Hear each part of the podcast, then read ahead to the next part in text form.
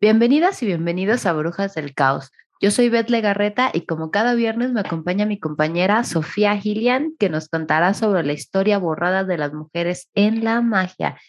Y Sofi, ¿cómo estamos? Bien, contenta, en chinga, todo muy bien, feliz, emocionada por el tema que traigo. Uh, cómo estás? También, mana, aquí ya echando chela, ahora sí que la otra vez era Tecate Light porque era la única que tenía en la tiendita de la esquina y no, hombre, hubo crítica, hubo crítica. El que Chale, pero pues, así, pues que, nos patrocinen, que nos patrocinen con chelas, la que quieran nos tomamos. Yo no alcancé a comprar chela más o menos, pero, hijo. Pero no hay pedo. Imaginaré que tengo chela. Así, sobria, sobria.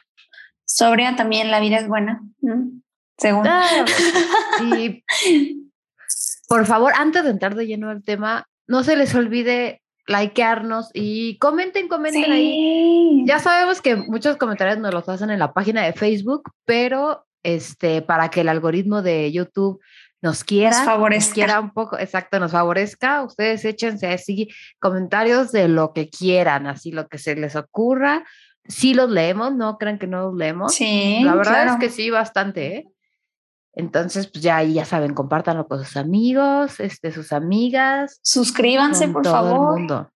Estamos súper cerca de lograr la meta que queremos. Estamos muy emocionadas, muy felices. Sí. De verdad, una vez más les agradecemos muchísimo su respuesta, sus comentarios bonitos que nos han mandado. Me han mandado comentarios muy lindos en Instagram. Ya te pasar algo muy chistoso. Una amiga me dijo, güey, estaba escuchando un podcast sobre magia, sobre las mujeres sobre una mujer y el tarot y estaba súper emocionada, entradísima. Vi que pusiste una historia en, tu Instagram y descubrí que era tu podcast. yo, qué, bonita! Sí, sí, sí, sí, los amo, los amo. Muchísimas gracias por su respuesta. A la mayor gente posible con nuestro pues mensaje de magia y brujedad. Así es. Entonces. feminismo pues radical, como dirían las críticas. Obviamente. Pero bueno. Ay, amigo, nos van a cancelar. Pero bueno, vamos a comenzar. Vamos a comenzar, vamos a empezar con cosas bonitas y hoy les voy a hablar de un tema muy especial y muy chistoso, muy curioso. Vamos a hablar de Wu Zetian, la primera emperatriz china y bruja. otra vez nos vamos ni más ni menos que al Medio Oriente. Sí, como tal, pero sí. Me encantan las historias de allá porque es distinto. Se, anteponen tanto a, la cultura tan machista. Digo, no es que aquí en América Latina no mm. sea machista, o sea, como ¿no? Pero... Eh, el contraste, el, contraste. Exacto. Eh, lo patriarcal que, que, son por esos lares, ¿no? Estas costumbres, no, no quiero decir de, de qué país porque no me acuerdo exactamente y, no quiero así meterla toda completa, este, pero de, de, que la mujer camine atrás del hombre en la calle, todo ese tipo de cosas, ¿no? Que están incluso hasta hoy en día muy naturalizadas. Muy arraigadas, sí, sí, sí. Exacto. y van a darse cuenta de que eh, hay muchas cosas que se parecen a lo occidental, pero también muchas cosas muy propias de Asia con el tema del machismo. Así que, pues vamos empezando, vamos dándole. Y claro, una maravillosa forma de empezar es con un, una cita que me encontré por ahí, que me encantó. Y les cito. Todo lo concerniente a esta notable mujer está rodeado de dudas. ¿Por qué? Porque defendió todo aquello a lo que se ponían los ideales de la clase académica oficial confuciana, que ahorita les voy a explicar un poquito sobre eso. Y desde el principio, el registro histórico de su reinado ha sido hostil, sesgado y curiosamente fragmentario e incompleto. Esto fue escrito en The Cambridge History of China, obviamente una versión escrita por hombres. Así que claro, vamos a ver por qué tiene historia esta de ellos, ¿no? Exactamente. Y pues bueno, vamos a hablar entonces de Wu Zetian. Era una mujer de la dinastía Shang que va desde el 1600 hasta el 1046 antes de Cristo hasta la actual República Popular. Wu Zetian se dice ha sido la mujer más poderosa y la única gobernante mujer en China. Wow. O sea, en no solamente del pasado, sino en general. En general, sí. Así que van a ver por qué. Por algo es bruja. por algo es bruja. Por algo es bruja. Por algo fue la primera, primera y hasta ahorita única mujer gobernante en China. Así es. Además de que hay que destacar algo, ella fue una mujer que pasó de ser una sirvienta literalmente, después una concubina y pasó a ser emperatriz y gobernadora de un espacio. Eso, mamona. un espacio territorial impresionante. O sea, no fue nada más la, la, la gobernante de una pequeña provincia, no, de la China. La duquesa de tal, ¿no? La alcaldesa, oh. no, no, no, no, no, todo el territorio que es China, que de por sí es enorme. Sí, claro. Y que en esa época creo que lo era más. Sí. Así que bueno, se sabía que era una mujer muy bella en su época y aunque no hay registros fidedignos que nos ayuden a saber cómo era físicamente, había un factor importante para determinar su belleza. O oh, sí, los hombres y sus aprobaciones. ¿Por qué? Ah, Por el hecho de que a los 14 años, 14 años, solo dejar eso por ahí y seguir leyendo, fue reclutada. El hecho de que a los 14, yo te iba a decir, el hecho de que a los 14 años era porrista o no, exploradora. Como concubina en la corte imperial, algo normal para la época. Casual. Casual, normal. Eh. Pues bueno, la admisión a este harem, lo cual se decía y le daba un estatus de ganarse un alto nivel de belleza porque era elegida por la realeza, quienes eran los que juzgaban qué era bello y qué era no, ¿no? Y lo que era bello se lo cogían. Ah, sí, sí, obviamente, obviamente. Aún así, la belleza no le bastaría para ganarse un rango favorecedor, ya que no había mucha diferencia entre una mujer que fuera sirviente o ella. Es decir, que solamente era concubina en segundo rango de la realeza, mas sin embargo, ni siquiera esta parte deseable de la mujer que era su belleza le daban ese poder. No viene por ahí. No llegó al poder por ser una mujer bonita. ¿Ok? Por supuesto que no. Cabe destacar. Porque luego llega el vato diciendo, el típico vato, ¿no? Pues claro, es que estaba bonita, o sea, claro que los Quizá haber cogido con medio mundo, güey. Ajá, por eso. Sí, o sea, no mames. Yes. Pero no, como dices, no va por ahí, no vamos por ahí. No va por ahí, no, la belleza no es lo único que importa en las mujeres. ¿Sabían? Plot twist de la vida.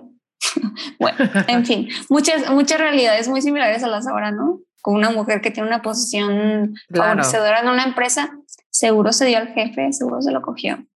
sí, obviamente, aunque sea este, una morra súper inteligente, súper estudiada, no, seguro se cogió al jefe porque es la deducción lógica, ¿no? No hay otra. te duele en el ego que la morra tiene muchísima más experiencia que tú en McDonald's. Claro, porque ¿cómo me gana una mujer? La única forma de que una mujer me gane es dando las, las acá, ¿no? O sea. Claro. Así que bueno, algo que pasaba en esa época y ahora, ¿no? Y pues bueno, como les decía, la belleza no, sería la única situación que definiría su destino, ya que ella fue una mujer inteligente y muy culta, y esto claro que determinaría un giro radical en esta historia. Y pues bueno, se dice que no desaprovechó la oportunidad para acercarse al emperador Taizong, el segundo de la dinastía Tang, ¿ok? Tang. Tang como las aguas. bueno, kool es el que llega por la pared, ¿no? Así. Exactamente. No, patrocine Clyde, ese me gusta más. El tank está muy dulce. Ay, el que quieran, no hay pedo. ok. Bueno, algunos, cuentas, algunos cuentan, perdón, que lo hizo mientras cambiaba las sábanas de su cama, otros que fue en un potrero, que lo encantó por su intelecto o que lo sedujo por su cuerpo muchas ideas y muchos comentarios empezaron a hacer en la corte y es que se dice que Taizong, este gobernante, rápidamente la ascendió a una posición de secretaria y eso desató especulaciones y juicios de valor entre los cortesanos. Se decía, unos decían que era una estratega militar, otros decían que fue una bruja que lo manipuló sexualmente. Y es que la cercanía a un gobernante... ¿Y por qué no ambas? Claro, no separemos las cosas, cariño. Y pues se dice que era un gobernante tan consciente que tenía documentos oficiales pegados en las paredes de su habitación para poder trabajar si se despertaba por la noche. Esto se supone o se dice en las teorías le permitió acceder a sus asuntos estatales a un gran y alto nivel, ¿no? Enterarse de todo lo que estaba pasando. Por eso nunca voy a gobernar México, güey, ni, ni nada. Imagínate enterarte de todo, qué horror. No, güey, aparte, o sea, despertarte un rato en la madrugada, así, no sé, güey, vas al baño y, ver tus papeles y ponerte a chambear. ah, bueno, eso no pasaría en México, ¿eh? Muy admirable. Pues quién sabe, güey, ves que trabajamos horas mm. Pues las personas que están en posiciones sociales y ah, económicas desafortunadas. las élites no, trabajan muy poco, de hecho. Muy Pero si se levantan a las 5 de la mañana. Bueno, ya. Ay, no hagas eso. Pues bueno, obviamente era un hombre que le llevaba bastante edad a Wu, esta mujer de la que estamos hablando. Defino esto porque luego hasta yo en la historia me, me revolvía con los nombres, entonces espero no revolverlos. Wu sigue siendo la mujer y Taizong sigue siendo el gobernante. Claro, cabe para aclarar. Que nos hagamos bola él era evidentemente más grande que ella. Llegó un momento en donde él murió en el 649 y ella automáticamente fue enviada, como todas las demás concubinas, a un convento budista. ¿Por qué? Porque la tradición decía que todas las mujeres que fueron ahora sí que poseídas por el difunto emperador, les rasurarían el cabello y las confinarían, pues así nunca serían propiedad de algún otro hombre. Ok, güey, o sea, como cuando se muere alguien que tenía, no sé, varios perritos o varios gatitos y los mandan a, o a dormir o a este, algún albergue, así, mandan a sus mujeres cuando se muere el güey porque ya no puede atender. Ay, ¿por qué usas perritos en ese ejemplo? Más bien me imagino como las esposas de Jesucristo, las monjas. Ay, yo sí de, espera. las esposas de Jesucristo. Así, así les dicen a las, a las monjas. ¿Neta? Sí, ¿verdad? Hacen sus votos matrimoniales. ¿Se casan con, con Dios? Güey, qué hueva de matrimonio. Más que está más gacho, ni siquiera, ni siquiera hay contacto sexual. O sea, parece matrimonio religioso, güey. Promedio. contacto sexual, no hay comunicación, nunca se, tú le puedes hablar, pero él nunca te va a contestar. No, pues es que no, no, no está presente de otras formas, hermana. Mm. En fin, el gusteo de, desde siempre. Pues bueno, estamos divagando mucho hoy, pero estoy divertido. Wooten solo tenía 25 años de edad cuando llegó la muerte de este gran gobernante. Y claro que detrás de una muerte de un gran gobernante vienen muchísimos cambios políticos y sociales. Así que su sucesor, Li Shi tenía tan solo 21 años cuando ascendió al trono que había dejado el vacío del difunto Taizong. No había sido la opción preferida de su padre para sucederlo, pero la conducta de sus hermanos, que eran bastante revoltosos y que no tenían este, responsabilidades marcadas, lo hicieron menos peor. Lo hicieron a él pasar a la posición de gobernante como Gao Song así, así era llamado, ¿no? En eso sí se parece a México. Claro. Este hombre además ya estaba casado, lo que elevó el estatus de su esposa Wang y la parte de su corte, particularmente una mujer cortesana incluida ahí, quien era Xiao, porque además algo importante que hay que destacar aquí en esta cultura es que los gobernantes tenían sus concubinas, sus amantes y la esposa, la emperatriz, estaba de acuerdo, bueno, no de acuerdo, más bien estaba enterada de esta situación, exacto, estaba... Comillas en el aire para la gente de Spotify. Sí, comillas en el aire, o sea, estaban más bien como aceptándolo, ¿no? Pero se decía que Xiao era... Aceptándolo otra vez, comillas en el aire.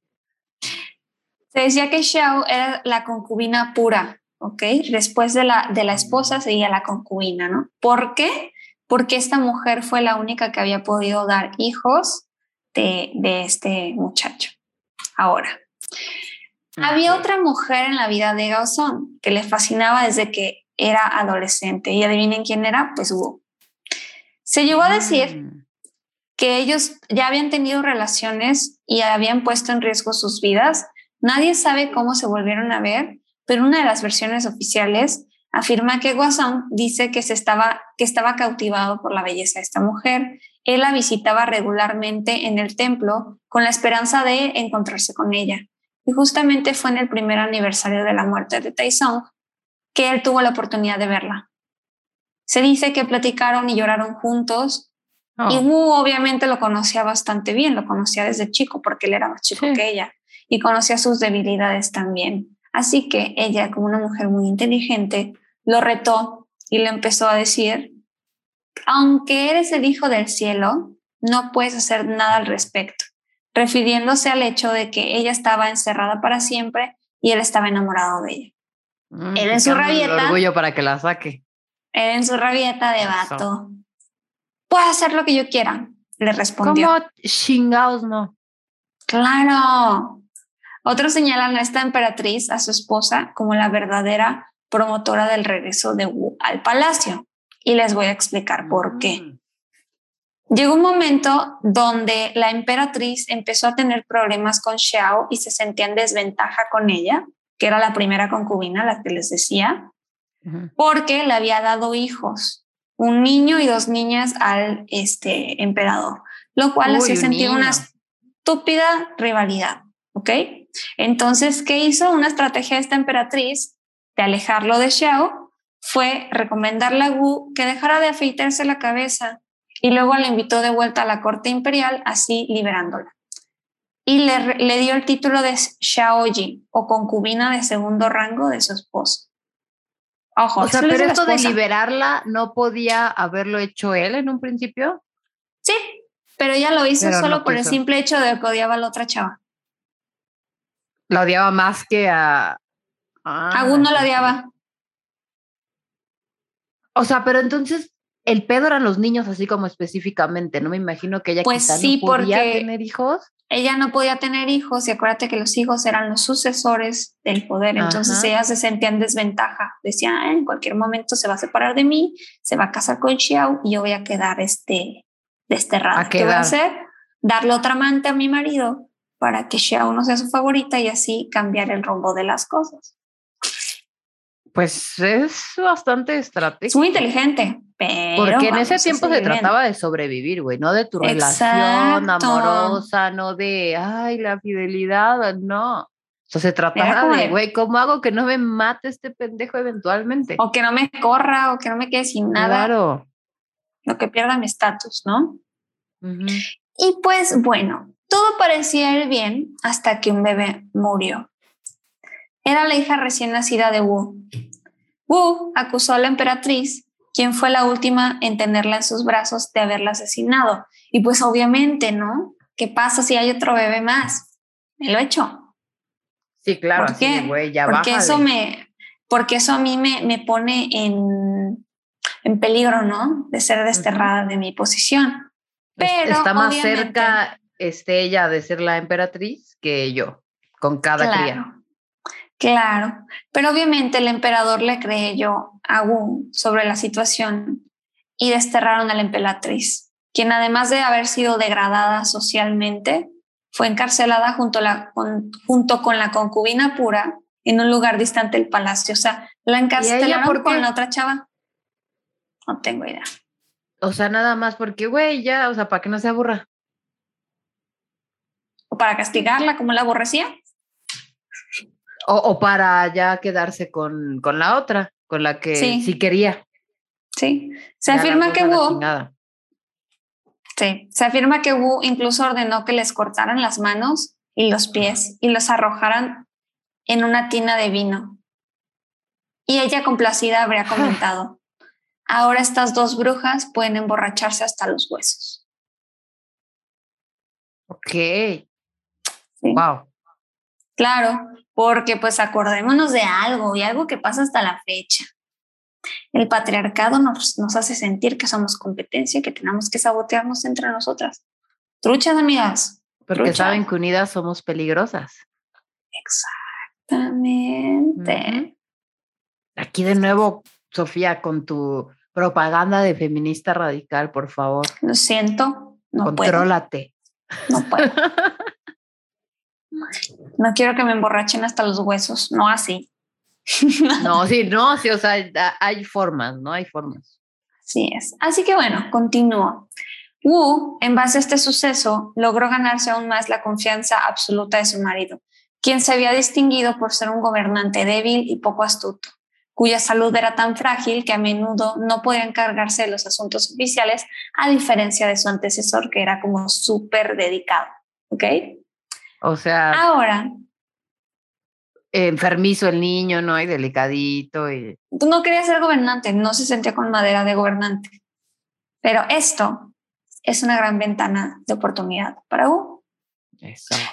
Ya que sentada tras una pantalla en las sesiones de la corte y desprovista aparentemente de autoridad por ser mujer, cambió totalmente la idea del poder. Y es que el gran poder del imperio recayó en la emperatriz, según dice... ¿Detrás de una pantalla como el mago de Oz?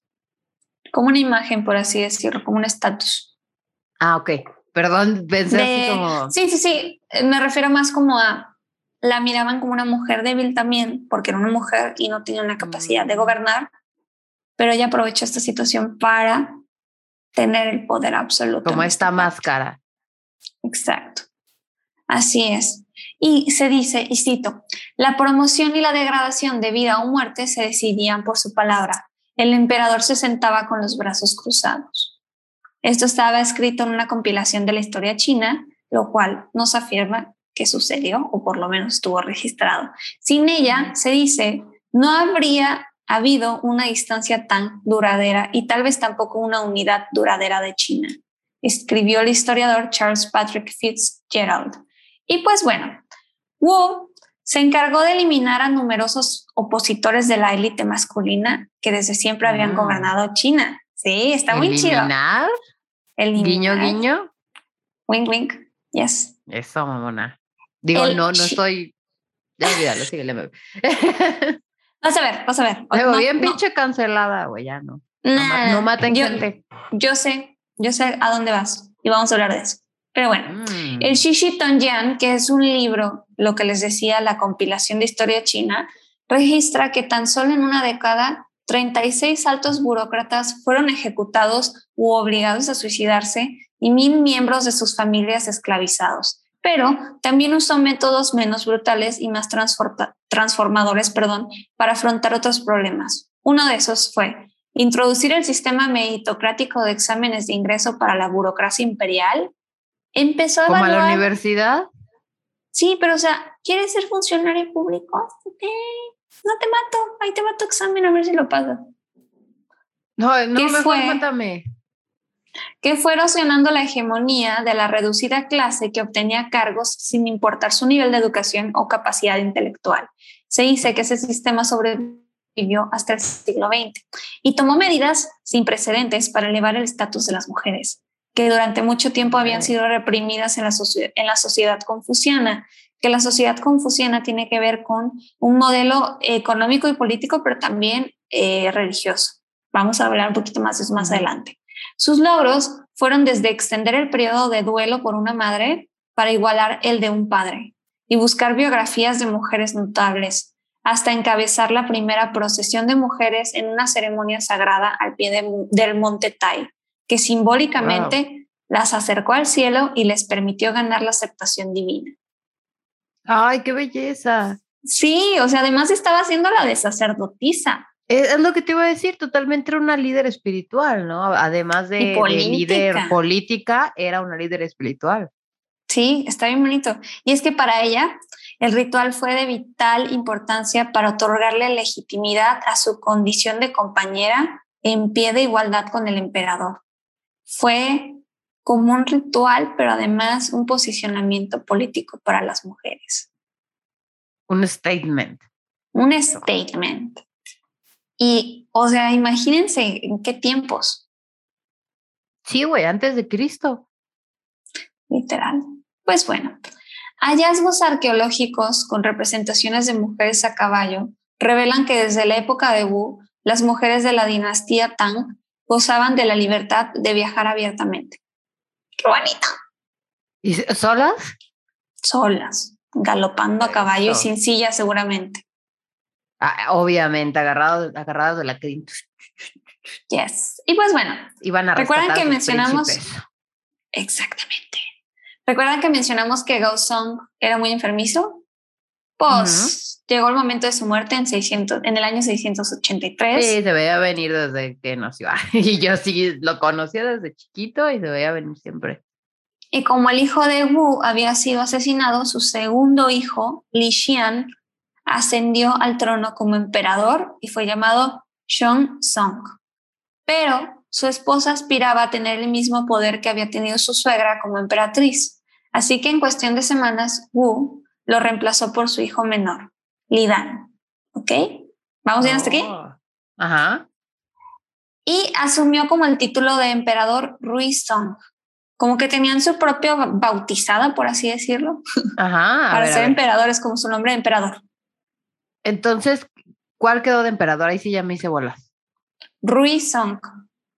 Ok, el que, el que tenía la esposa que quería ser igual de poderosa al, que tenía la esposa que, quería ser igual de poderosa que ella, la, lo reemplazaron porque dijo ella, Por eso es una, una, ah, una amenaza para mí, voy a poner más chiquito. No, al que sí me mangoneo. Sí, y se dice que fue como su padre, un, un emperador títere nada más. Sí, pues claro, por eso lo pusieron, ¿no? Me imagino. Pero pues es que era la única forma en esos tiempos, O claro, no, era como de ella que ella se quedara solamente de emperatriz y siguiera gobernando, no, ¿cómo? Pero bueno, fue muy astuta, fue muy astuta, la verdad. Durante ese periodo hubo varias revueltas, pero Wu siempre las sofocó. Para el 690, cuando el emperador murió, ella había eliminado a casi todos sus rivales políticos. La gran mayoría, o si no es que toda, hombres. Fue entonces cuando sucedió lo imposible. Stalin Move se llama eso. Ella inventó eso.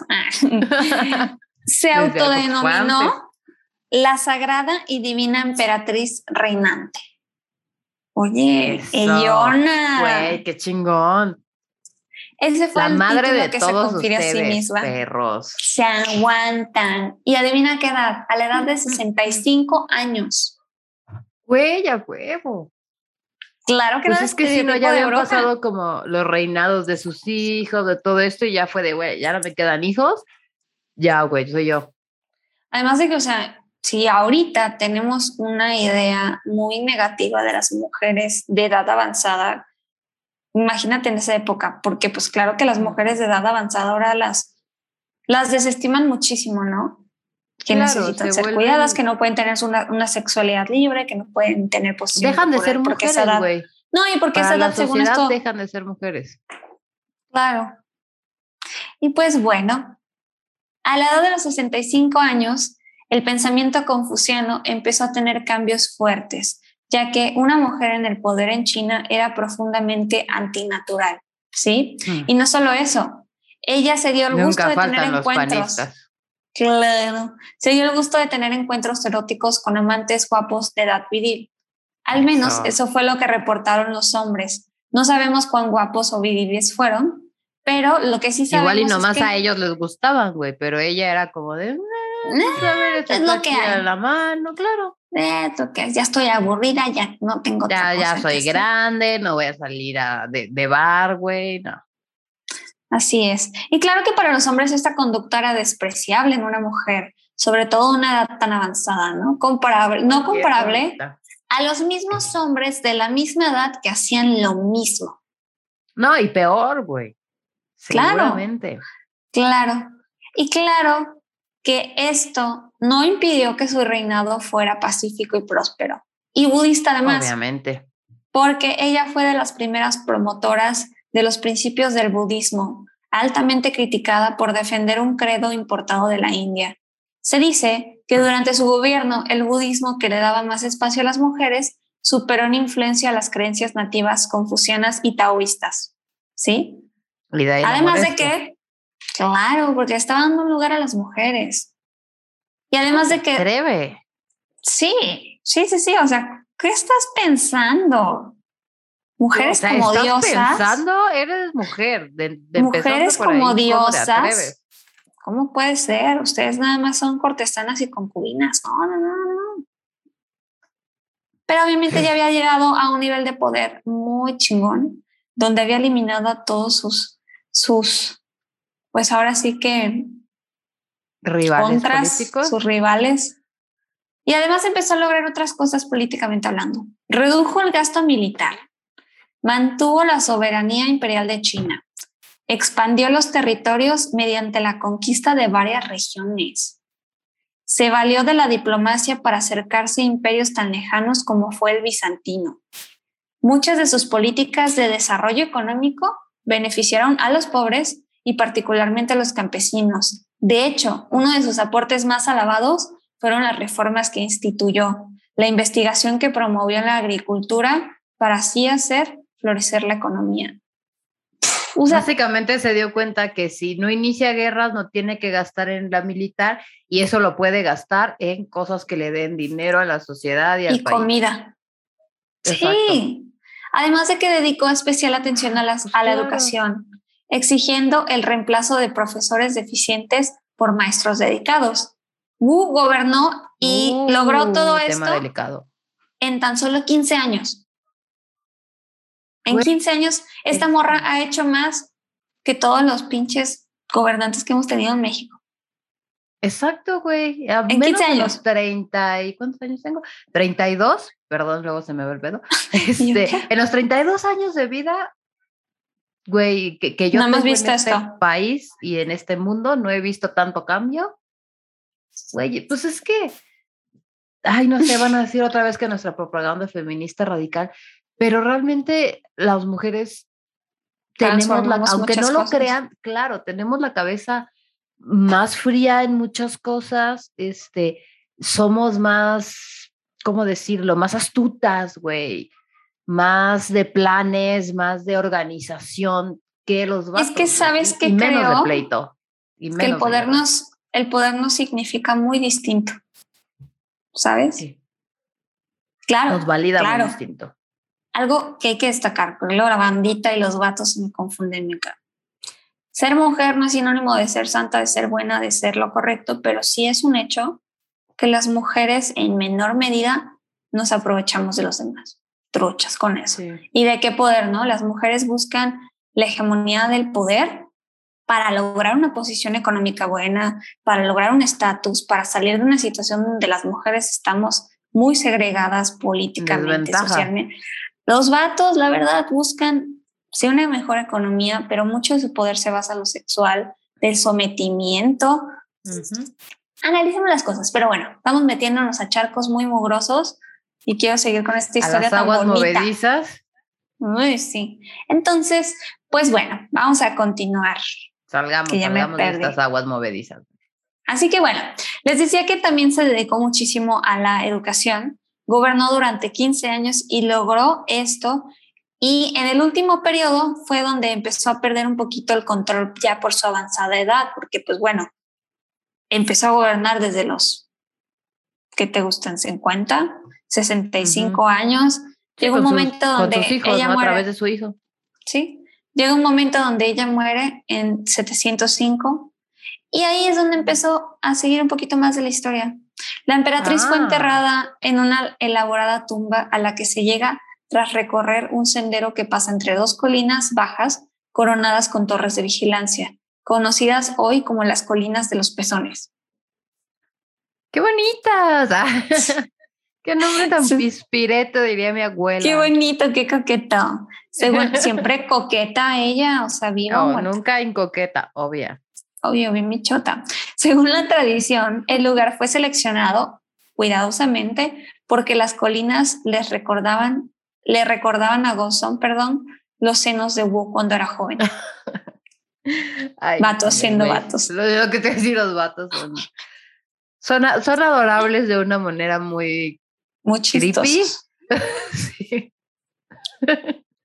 Pero oye, qué, qué bonito. Yo quisiera estar en las montañas que digan, parecen a mis, a mis boobs, qué chido. Claro, y que siempre está así de, güey, esos dos picos ahí me recuerdan. Soy yo. Exacto. El amor, el amor antes de Cristo. Es, en fin. Algunos historiadores dicen que la jerarquía de la corte se negó a grabar ningún registro de sus logros en su tumba un rechazo social y póstumo a una gobernante efectiva pero anónima. Otros aseguran que se dejó deliberadamente en blanco a petición de Wu, porque su, su tumba no tiene nada escrito. quien prefirió que generaciones posteriores evaluaran sus logros. Yo estoy más, pues, eh, inclinada a la primera, que no quisieron grabar un registro porque era una morra, pero aún así, mira, hoy en Brujas del Caos estamos hablando de, ella. Sí, así que miren, uh, te hicimos Compartan este video, por favor, para que toda la mundo se entere. Y encontré una cita muy bonita en el libro que leí y le cito. a ver. Aquí yace Wu Zetian, la mujer que se atrevió a desafiar hasta Confucio sentándose en el trono del dragón. Mm. ¡Ay, qué bonito! Yo creo que eso es lo que debería haber dicho su, su tumba. Güey, vámonos a China a, a eso, así como si fuera el año de la independencia, güey. Y a conocer las, las montañas con forma de pezones. Por favor, nos tomamos ahí una selfie. Yes. Y a pesar de que 1315 años después de su muerte, su historia sigue siendo demasiado compleja para elegir el epitafio perfecto, quizás lo que sigue es algo que se podría decir sin temor a equivocarse como una historia digna de recordar. Así vamos a recordar a Wu Zetian, la única y primera bruja emperatriz de China. ¡Oh, qué hermoso, güey! Ese tiene que ser el título de este episodio, La bruja emperatriz. Claro que sí. Además que, bueno, algo para cerrar un poquito más el tema y entender por qué. ¿Qué bruja? Pues sí, no estamos hablando como en otras historias donde la bruja envenenó a su marido, la bruja sacrificó a su bebé, la bruja hizo un pacto con el diablo, la bruja copuló con Satanás. No, no, no, no. Aquí y después la llamaban bruja. con él. Claro, aquí la llamaban bruja porque no podían creer que una mujer haya roto con una tradición milenaria de hegemonía masculina. Entonces, claro que lo, lo manipuló por medio de su magia, ¿no? Es que todos somos brujas. Ese es el mensaje final siempre de este podcast. Claro. Todas somos brujas. Nada más tienen que creérsela, tienen que descubrirlo y de ahí. Y desterrar al presidente de, su país. Por favor, Sofía, ¿de qué estás hablando? No, no, no. Perdón, el diablo me habló en el oído y, no. Dios mío. La diabla me habló en el oído y no pude dices que evitarlo. Sofía, ¿por qué me quiere No fui yo, no fui yo. Fue el peje lagarto. Ay, ya. No, ya, por favor, no vamos a manchar esto tan bonito que yo lo estoy haciendo, pero. No, no, no. Pero, amigas, o sea, es una metáfora de la vida. Si quieren desterrar el gobierno, causar una rebelión, es una metáfora. Que quieran desterrar y crean que es necesario desterrar. Metafórica y literalmente. Espiritualmente, literalmente, como quieran.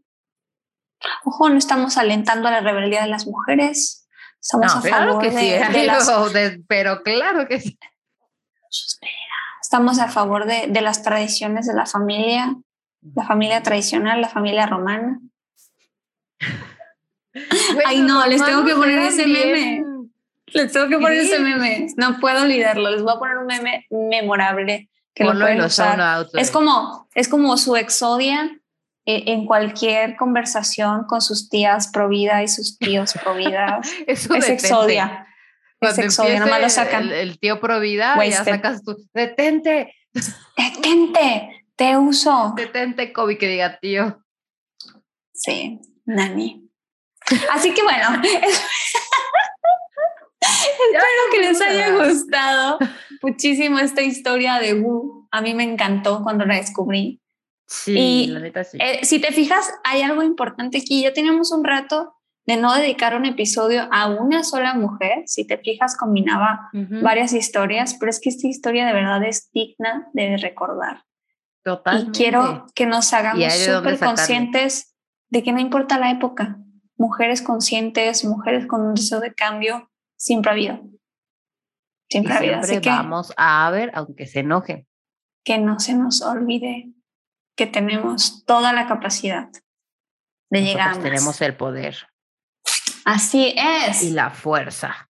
Y pues, bueno, este fue un episodio más de Brujas del Caos. Espero que les haya gustado. 11.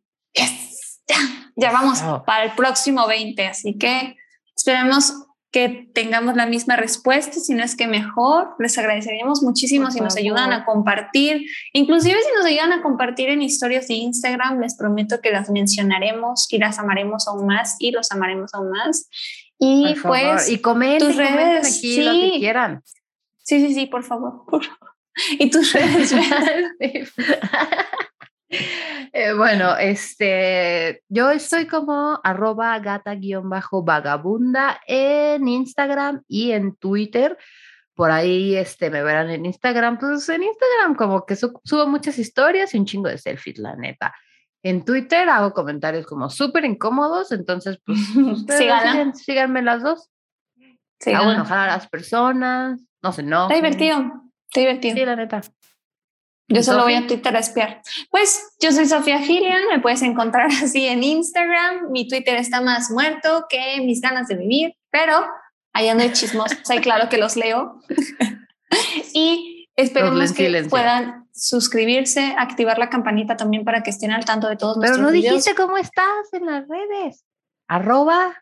Son Gillian, sí dije ah, perdón, discúlpenme, la ya se me está subiendo. Amiga, tranquila. ¿Cuál es la violencia? ¿Qué, qué? Tranquila, ya llevas media cerveza, te vas a poner bien loca. Ya sé.